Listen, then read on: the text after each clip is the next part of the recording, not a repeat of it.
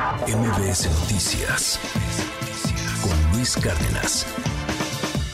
Ayer leía con atención, como siempre, la columna de León Krause publicada en el Universal. ¿Es inevitable Trump? Y hay una parte casi al final de la columna en donde León Krause cita esto.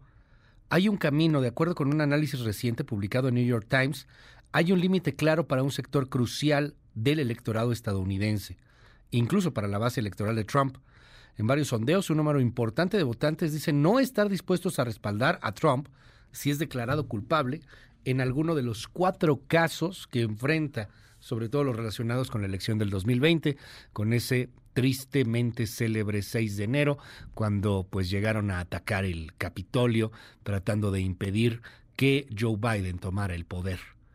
León Krause, te mando un gran abrazo. Gracias por tomar la comunicación como siempre, León. ¿Cómo viste los primeros resultados, las primarias en Iowa? Buen día. Luis, me da mucho gusto saludarte. Bueno, pues eh, hay, hay varias cosas que subrayar. La, primera de ellas es la ventaja enorme de Donald Trump. Generalmente las asambleas en Iowa se ganan, Luis, por un par de puntos porcentuales. Donald Trump ganó por decenas de puntos. Es un hecho que este hombre es el dueño del Partido Republicano.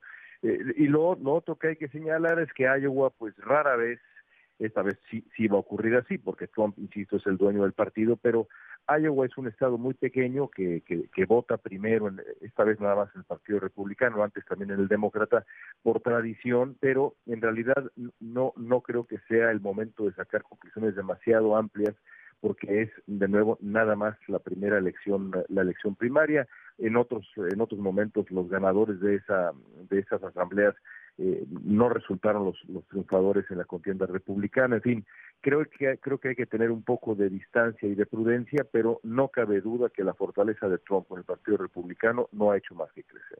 Te leía con atención ayer, León, como siempre, y, y me llama la atención, pues esto que, que se va sintiendo como inevitabilidad, ¿no? Como, como si fuera ya por muchos el hecho de que Trump va, va a llegar.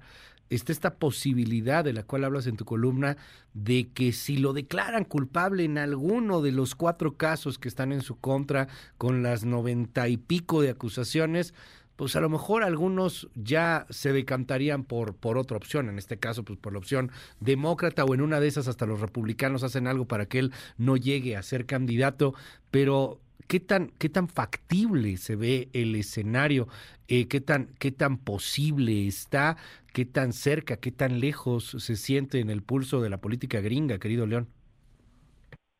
Pues mira, la realidad es que Trump eh, va, va a llegar eh, muy fuerte a la elección presidencial de noviembre desde el punto de vista político. va, va a ganar seguramente todos los procesos de elecciones primarias en el partido con apoyos similares a los que a los que eh, estamos viendo eh, mientras que Joe Biden eh, no, podrá presumir de lo mismo. La, la, inflación en Estados Unidos, a pesar de que la economía está fuerte, la inflación en Estados Unidos le está pasando una factura enorme al presidente al presidente Biden. Hoy en día es más impopular Biden que, Trump.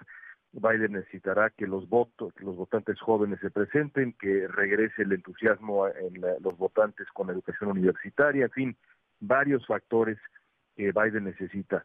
El más importante de ellos, el que podría hacer una diferencia, es ese, porque de acuerdo con las encuestas, pues los votantes, incluso los que respaldan a Trump, dicen, bueno, a ver, si, si, si es encontrado culpable, no, no voy a votar por, por, por, eh, por, por, alguien así para la, para la presidencia. Pero en este momento, el, el, el confiar en el actuar de la justicia, Luis, pues eh, me parece me parece muy arriesgado. Eh, el, partido el partido demócrata tiene 10 meses, un poco menos de 10 meses para, en términos muy mexicanos, ponerse las pilas eh, y, evitar la segunda presidencia, por increíble que parezca, de Donald Trump.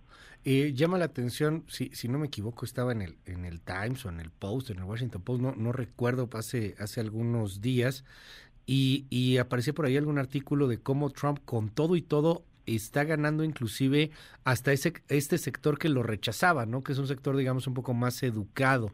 Y, bueno, plasmaban por ahí algunas de las cuestiones. Mucho tiene que ver con la economía, mucho tiene que ver con un, con un discurso, eh, pues que es más contundente, que parece más, más entendible y, y, llama pues, pues, llama muy mucho mucho la atención este este asunto porque eh, por ahí también se mencionaba en la prensa estadounidense la economía no está mal pero pareciera que no le están poniendo la palomita de esa economía al mismo Joe Biden.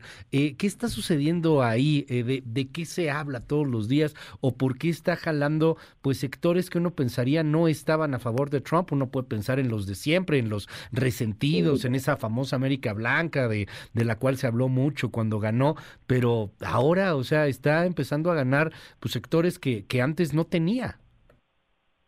Sí, yo creo que lo, primero es todavía un factor, evidentemente, el voto del agravio eh, es, es, todavía un factor, pero hay un descontento con eh, la con, con, la inflación, con, con eh, lo, lo, que lo que el consumidor puede puede obtener ahora con el sueldo que, que recibe y, y, una suerte de nostalgia de los, de los años trompistas que por lo demás no eran eh, más que sin disminuir y reducir eh, el, mérito relativo que tiene que merece Trump pues no eran más que digamos eh, una herencia de los, los buenos años de, de Obama tendrá que tendrá Luis tendrá que convencer Biden a, los votantes sobre todo con educación universitaria de que la economía no va tan mal y de que la alternativa es muchísimo peor muy pero muy difícil como siempre, León, un gustazo saludarte y, te mando un gran abrazo. Gracias por estos minutos y por aprender de ti.